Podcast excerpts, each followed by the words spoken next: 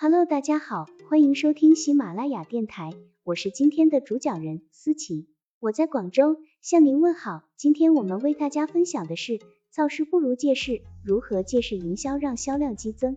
本文由谷歌成长指南团队出品，喜马拉雅平台播出。课程纲要：一、为什么应针对某些时刻和节日设计专门的营销活动？二、如何找到能引爆消费者情绪且适合企业进行借势营销的时机？三、如何做好借势营销方案，并准备好营销材料？回想一下，过去一年三百六十五天里发生了哪些事情？即使没有太多大事发生，也还是有节日点缀其中，让人们的生活热闹起来。这些重大的时间节点不仅会让日常生活丰富多彩，也会影响到人们的行为，当然也包括他们的购物习惯。那么，除了节日之外，还有哪些时间节点会带来如此大的影响呢？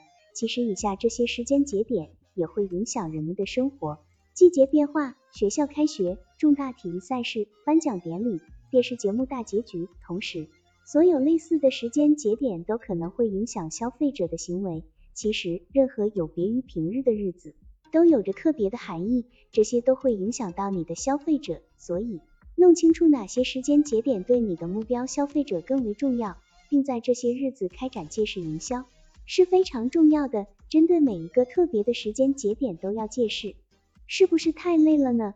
别担心，不用是个热点就去蹭。你需要找出在主题和氛围上与你的品牌身份相称的时间节点或是节日，比如。某巧克力品牌会在情人节开展有针对性的营销活动，但是他们并不会在爱牙日开展任何宣传。这类借势营销可以使得你的销量爆炸式增长，同时提升品牌认知度，拉近与消费者的距离。好了，以上知识就是我们今天所分享的内容。如果你也觉得文章对你有所帮助，那么请订阅本专辑，让我们偷偷的学习，一起进步吧。